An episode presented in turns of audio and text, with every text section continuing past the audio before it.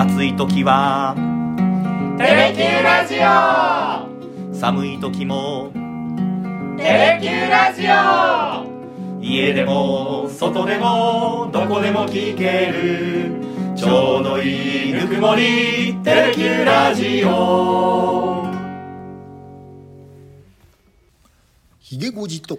ゆうきのさだでダラダラ行かせて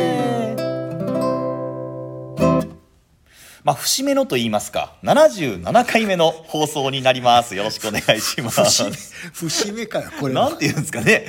まあでも我々のチャンネルも7チャンネルですし、77っていうとなんかね、あそっラッキーセブンそう。いう意味ではすごいねはい。というゾロ大きな節目かもしれない ですです。いやー、ひごじさん、懐かしい未来ついに発売しまして、手元にようやくアルバム届きましたね。ねちょっと聞き倒しました 倒しましたか。聞き倒しましたねやっぱり懐かしい未来、よかったなっていう感想を私持ちましたけど？いややっぱり突出してましたね。うーん。あのギター小僧の長谷川さんからもコメント届きましたけれども、はい。まあ聞くと「へい」簡単なのに、うん。歌う伴奏するとなると難しいさださんあるあるの進化系みたいな曲だなっていうような書き込みもありました。確かにね。え。ねいやでも本当、うん。いい曲ができましたね。ねん。なんかこう骨太な感じでもう本当前の放送でも言いましたけど私のこう近年のさださんの中で一番好きですねこれ。うん。先週あの、はい。ミュージックフェアにね、うん。出演なさってましたけどもね、はい。まあ、このお50年の間のヒットソングメドレええ。ーに続いてやっぱりね、うん。懐かしい未来をはい。やられましたけどもね、うーん。うん。やっぱさださん自身も今回のアルバム、うん、この曲が代表曲とはい。多分位置づけてらっしゃるんだろうなと感じましたね。うーん、まあ、それからこれもさだだらやりましたけれども昭和からあの前川さんが歌ってるのを聞いてたんで、うん。どういう感じのアレンジかなと思ったら、うん。ギターアレンジのねスリーフィンガー奏法でしたね。ううん。ん今回ねかなりやっぱりこう、ギター曲、うん。うんとしてええ。やっぱ作られた歌って結構ありましたよね。うーん。なんか雰囲気変わってあなんかノスタルジックな感じというか、うん。なんか出てるなと思いながら聞きましたけれども。まあだからそこがね、はい。あの佐田さんがおっしゃってたように、うん。本当にねギターが下手ではい。デビューすることすら逡巡したところからね、ええ。やっぱここまで来たんだっていうのがね、よくやっぱりね今回の楽曲聴いてて、はい。佐田さんのねギターテクニックも含めてね、ええ。うん、やっぱりそこは進化してきたんだなっていうのを実感できますけどね。そうですね、それからこれまたちょっと骨太のメッセージが実は会社のホームページにはい。メッセージ届いたんですよ、うん。あの長崎ブリーズさんという あーラジオネームの方からいただいたんですけれども、えーこの間ですね、えー国道道路の話出たじゃないですか、でそれで、えーまあ、いつも楽しく拝聴しておりますと。で道路の正式名称は国鉄動力車労働組合といって運転士の免許がえ動力車の操縦者という、まあ、運転免許証なのでこれを取って名称にしたんですよっていうような。そうなんですね、ええ。ちょっとね僕はねあの言い間違えてたんですけど実はこの道路の前の組織っていうのがね、うんうんうん。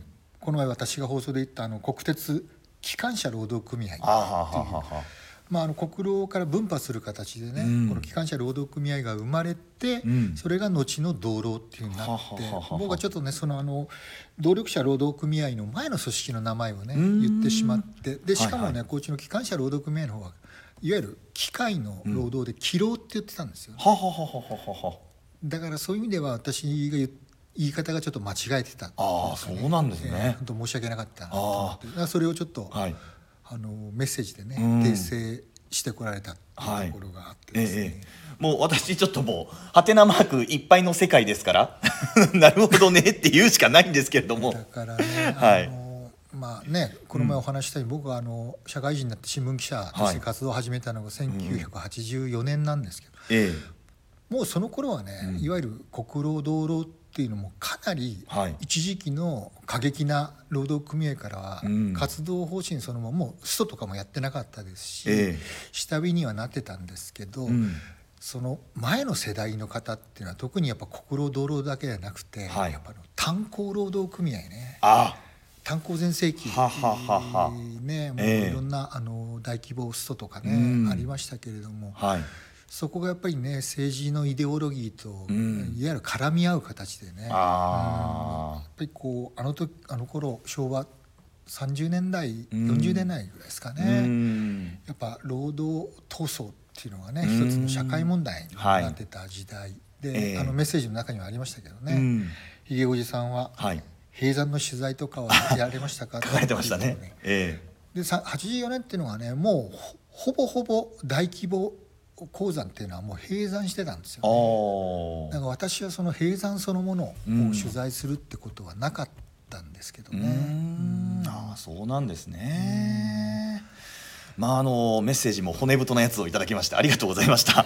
申し訳ございませんでしいえいえ。さあさあそしてですねあのアルバムが発売されたと同時に50周年のアニバーサリーツアーね、はいええまあ、これも始まったということで、あのー素晴らしい贈り物が会社に届いておりまして、た、ね、あの6月14日ね、え大阪フェスの初日に行かれたね、えはい。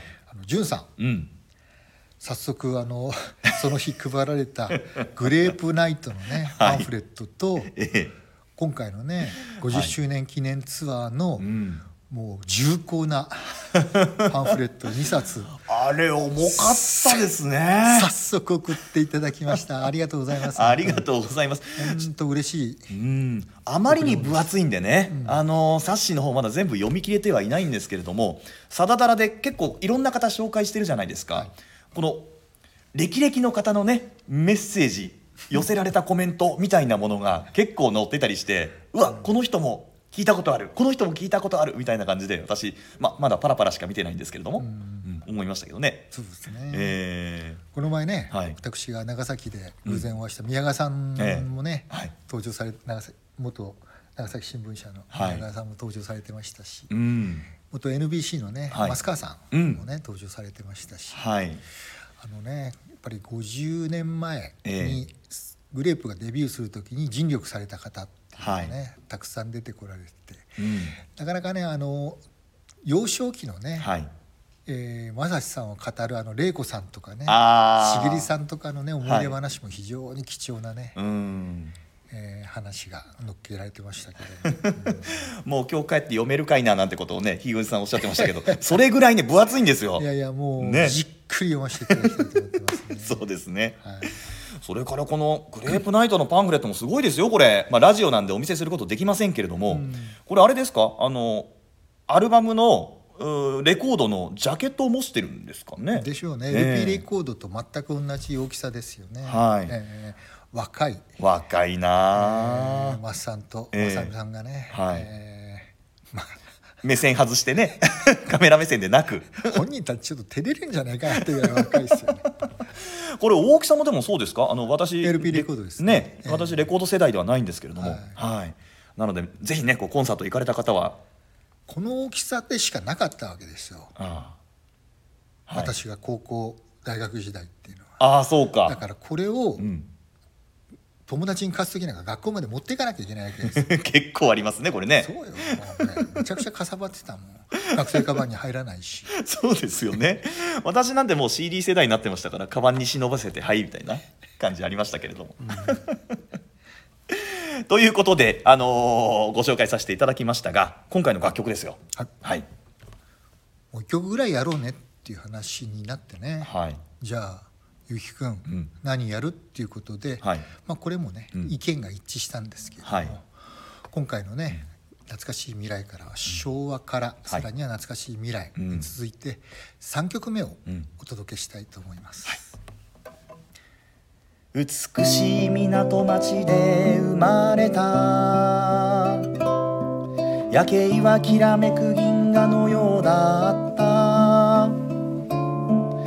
魚市場の向かいの三角屋根の駅の隣に名画座があった。辛い時は古いシネマのように。幸せな日は甘い名画のように。私という名のとても小さな歌は交差の町で生まれた。生きることは難しく。痛みと悲しみを連れて。迷い道たどりたどりながらひたすら歌って生き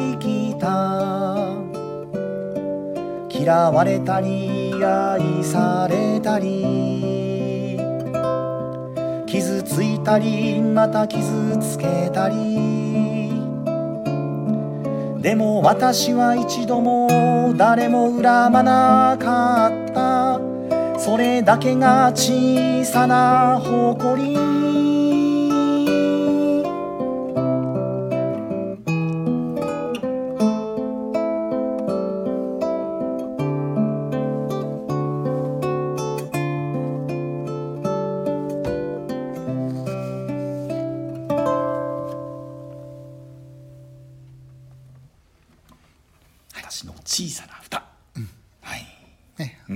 アルバム「懐かしい未来」の中からね、はい、この前ご紹介したね「懐かしい未来」の前、うん。10曲目にね、はい。収録されました「私の小さな歌」ねあの懐かしい未来にこうつながっていくうん。内容でもあるんですけども、はい、この歌はねふるさと長崎ええ。を舞台にしてまあさださんの、うん。まあ、これ50年というより71年ですね。ああそうですね。幼少期からのえ記え憶を頼りにまた、ライナーノートでも書いてらっしゃいますけどね、ええ。やっぱね年寄りの干渉っていう言葉をね。書 かれてましたうね、ん。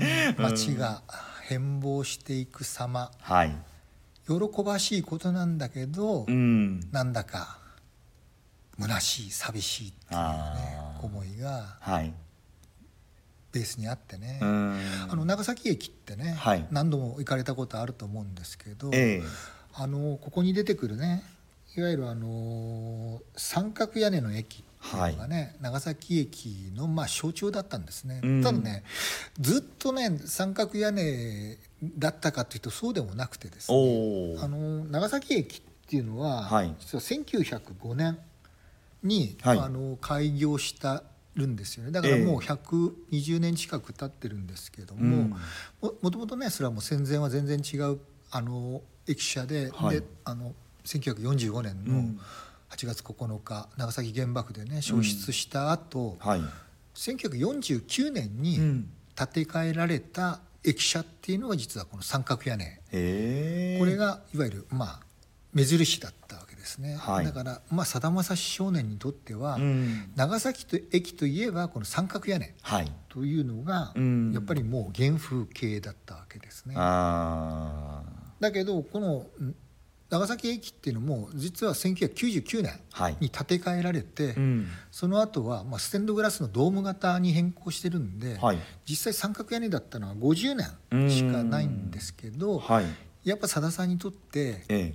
中学高校時代は特にね、はい。あのいわゆる雲仙うん。急行雲仙号に揺られて帰ってきて長崎駅に降り立つ、うん。その時のやっぱり原風景っていうのは長崎駅っていうのはうん。終着駅でそこは三角屋根だったというところなんですけどね。私はなんかこう丸いイメージですもんね、うんそうでしょうね。はい。ええ。で今はね、はい。あの2020年の3月でしたかね、ええ。あの西九州新幹線が去年の9月にね、はい。開業しましたけども、うん。まあ、それに合わせてまた全面的に改修されてね、はい。本当になんていうか味もそっけもない駅舎に変わりましたけど出た出た出た。駅の時もおっしゃってましたよね。もう僕は最初にね、はい。その2020年の3月末本当ね、うん。あの真相になってすぐね、はい。長崎に JR で行ったんですよね。ええ。時ねこれ鹿児島鹿児島中央駅かね熊本駅かと思似てまうぐらいすよもうね。もう本当にね、うん。もう特に中はねもうそっくりで、あー。えーなんかね本当ちょっと味気ないなはい。思ってたんですけど、もう最近あれですよ。だって宮崎駅ホークスがキャンプ行く、はい。宮崎駅ですら新しくなってなんかそんな感じなんですよ、鹿児島中央みたいな、まあ同じ JR 九州ですからね、同じようなね、はい。デザイン。うん設計になってしまうのかもしれないですけど、ね、まあここでね文句言っちゃまあしょうがないですけどね、うん。でもうん。本当にオリジナリティっていうのはなくなったですね、確かにね、えー。はい。まあ、そういう郷愁みたいなものがね、うん。ここにベースに出ててやっぱさださんの幼い頃の記憶、うん。そして、えーまあ、歌い始めた、はい。それが黄砂の町だった、うん。長崎だったというところですよね。はい。これ今日本三大夜景で長崎確か入ってたじゃないですか。はいこれ昔からあれなんですか？夜景はきらめく銀河のようだった。もちろんですねあの、新三大夜景になりましたけどね、はいえー非常にやっぱ夜景の美しい町としてはね、うん特にあの稲佐山からねうん見下ろす長崎の市街地っていうのはね、はい昔からね名称でしたよね。ああそうですか。まあですからこれ歌われてるのは美しい港町で生まれました。松田さんですよね。うん。で夜景はきらめく銀河のようだった。で魚市場の向かいの三角屋根の隣に名画座があったって。もうなんかうん。浮かんできますね。なんかこう昔の駅舎周りってそうだったんだなっていうような。うん。うん。特にねさださんにとって、はい。あの視覚だけではなくて、うん。長崎駅に降り立つと、うん。魚の香りがしてくるわけでプーンとこう魚市ああ場から。そうなんだ。漂ってくるね。ええ。それがやっぱりさださんの長崎の記憶。あ目だけではなくてね、はい。やっぱ花あうん。で覚えている幼少期の長崎なわけですよね。確かになんか思い出って匂いってありますよね。懐かしい匂いってね。うん。あああ魚の匂いが満ちてる。ああ長崎に帰ってきたな。っていうね。それを多分ね実感されてたと思うんですよね。あなるほどね。そのね空を見ながらうん。緑を見ながらはい。匂いを嗅いで、うね。で B メロですか。辛い時は古いシネマのように幸せな日は甘い名画のように私という名のとても小さな歌は黄砂の町で生まれた。ーうん。うん。でサビですね。なんかこう辿ってきた青春時代からのこう人生みたいなものが歌われてますけれども、うん嫌われたり、はい。愛されたり、うん。傷ついたりまた傷つけたり、うん。うん。実際ね、はい。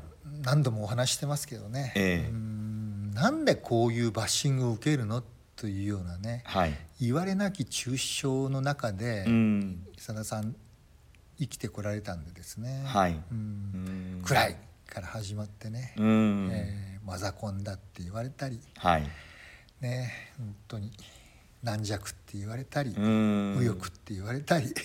本当にその挙句に借金でしたからね。あまあですから生きることは難しく痛みと悲しみを連れて迷い道たどりたどりながらひたすら歌って生きたってまさにさださんの今おっしゃった人生そのものがうん。ここで歌詞になってるわけですね。でも私は一度も誰も恨まなかったそれだけが小さな誇り。これが一番の結びになってます。多分ね振り返ればそうだと思うんですよね。うん。うんでもまあ恨んだことあったと思いますよ。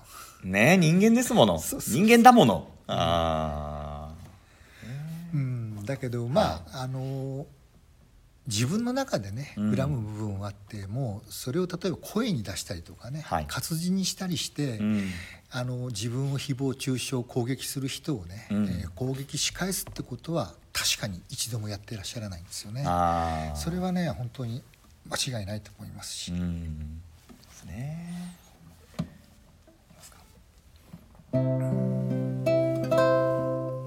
喜びや悲しみの時いつも私は小さな歌を紡いだ50年もの長い間にものなんてなかったけど心だけは込めたあなたがふと私の歌をそっと口ずさんでくれた時に私の切なくて遠い道はようやく許された気がした。ふるさとは遠ざかる。そしてあなたがふるさとになる。誰かのために歌うことが幸せだとやっと気づいた。もう少しだけ歌おう。小さな歌で来へ届く歌を尋ね尋ねて明日も生きようと思う。小さな人生などなく小さな命なんてない。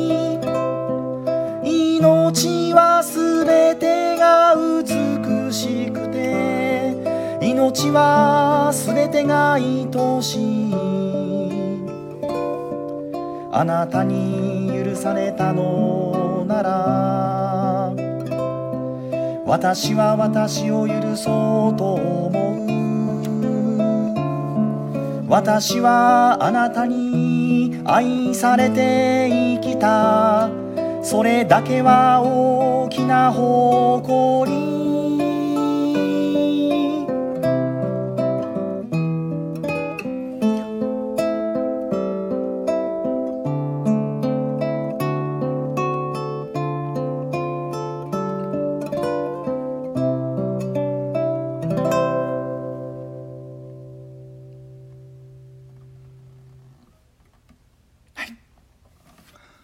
ね。うん。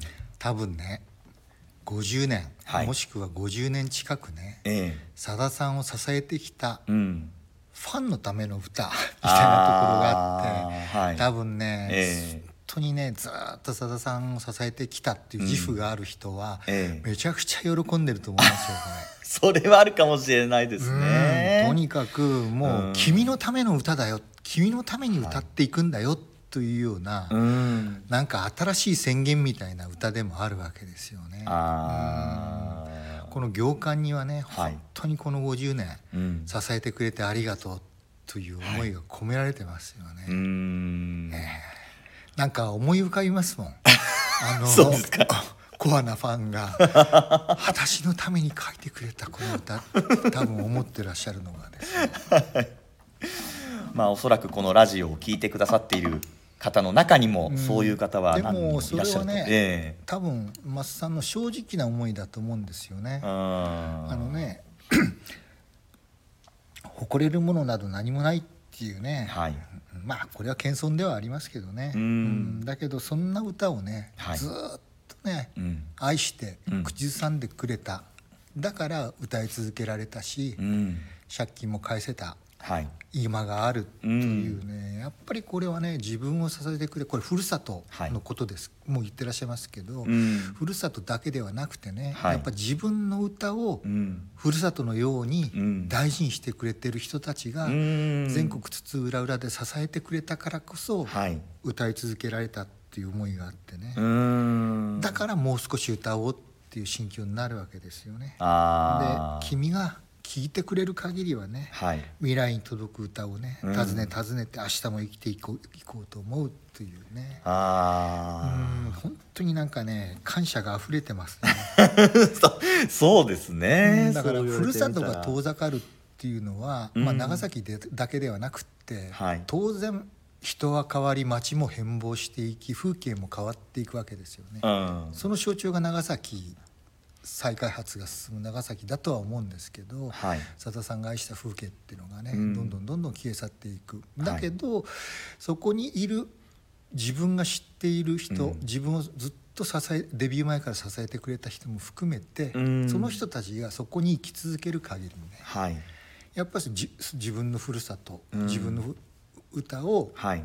ふるさとに大事にしてくれる人がそこにいる限り、うん。自分は生き続けられるし歌い続けられる。ああなるほどね、うん。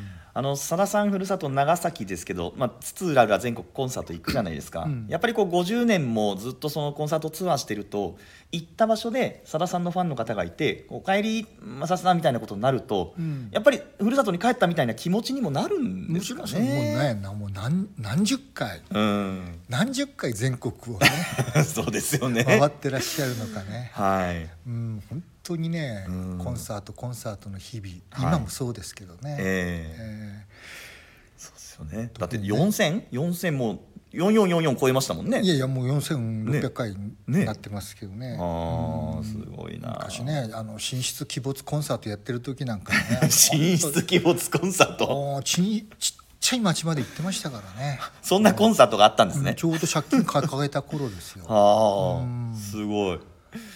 そうか。でもこれは一番んでその小さな歌が生まれてでそれだけが小さな誇りって結んでたじゃないですか。はい。でも2番では「小さな歌でいいから未来に届く歌を訪ねて明日も生きようと思う」って言って最後に「私はあなた」これファンって置き換えてもいいかもしれないんですけど、に愛されて生きたそれだけは大きな誇りって締めくくってるところ。いやその通りですよ。ねだってねこの50周年記念ツアー。はい、これもね、うん。まだあの完売しししてないところもあるみたいですけどね。それでもやっぱりねはい。ほぼ、うん。特にね東京のあの国際フォーラムとかね、はい。5,000人を収容できるようなコンサート会場がほぼ即売するわけですからね。ははそれぐらいやっぱりねさださんをまだ支えて大事にしてこのツアーを楽しみにしてくれてるファンがね、はい。いるわけですよね。でその潤さんにしてもね、わざわざ大阪フェスまでねあのね 弾丸ツアーでやっぱりね。あの人大阪在住じゃないんですもんね。ないです。ね すごいわ本当に。神奈川在住ですから、弾丸ツアーで行ってねやっぱはあ。ねそうやってやっぱりね、うん。大阪フェスの初日、ええ。立ち会いたいっていう思いでね皆さん行かれてるわけですしまたねあの当判明が終わったらね、うん。全国ツアーが始まりますしうん。博多もねあ博多い、うんね。10月のね、はい。1314でしたっうけんはい。サンパレスホールで、ええええええ。予定されてますんで、まあ、グレーグレープナイトとね、はい。工務店ナイト、うん。でまあカンナイトとねゲンナイトはなりないですけれども、うん。まあねこれに向けてね、はい。えーどんどんね、うんステージとクオリティも上がっていくでしょうから、うん。なんか楽しみですよね。どういう感じなのかなと思いつつ何が入ってくるのかなとかね。ステージトークもねいろいろ。ねまあね 博多の前にね、ええ。一回どっかにお邪魔したいと思ってるんですけど、ええなかなかまだね予定が立たなくて、東京と名古屋と大阪でしたっけ、はい。あーまあ待ちますか。どうですか、うん。あと4か月、まあそこはちょっと。はい。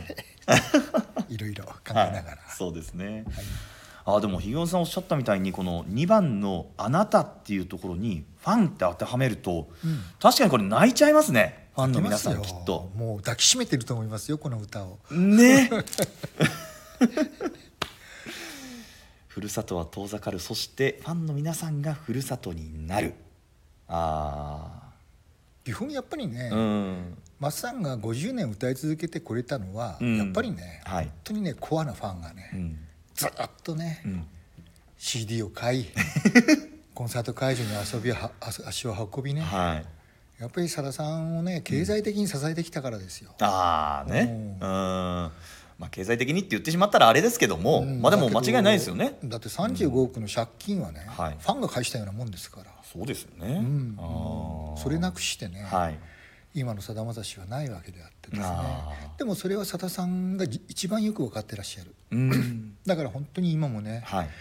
そういうコアなファンを大事にしてらっしゃるしね。もちろんね、新しいファンも含めてですけどね、ええ。自分を支持してくれる。うん。自分の歌を愛してくれる人っていうのはね、うん。本当にね大事にしてらっしゃる。その思いがねこの歌にはね、はい。凝縮されてるなって気がしますのであまあコアなファンはたまらんでしょうな。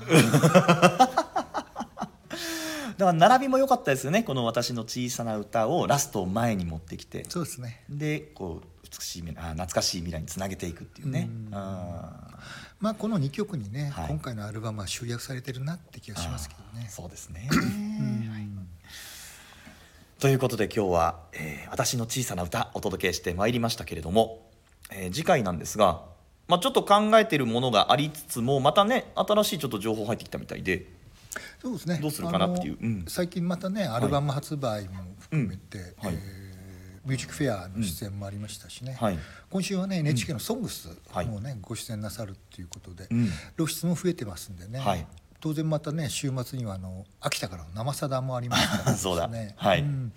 まあ、そんなのもね、ええ。ちょっとあのお見ながら、はい。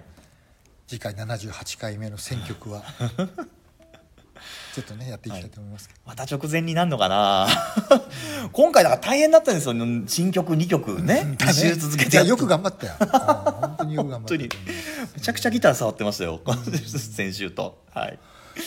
でもね、まああのこれで当分ね、ええ、新しいアルバムはね、はい、出ないでしょうから、うん、これからはちょっとまた過去の名曲発掘シリーズも含めてですね、ね、懐かしい路線と、えー、隠れた名曲もね、うん。はい、たくさん掘り起こしていきながら、はい、まずは100回を目指したいと思ってますけど、ね。はい、ですね、うん、ということで皆さんこの後も今後もご期待ということでこの辺りで失礼をいたします。ありがとうございました。ありがとうございました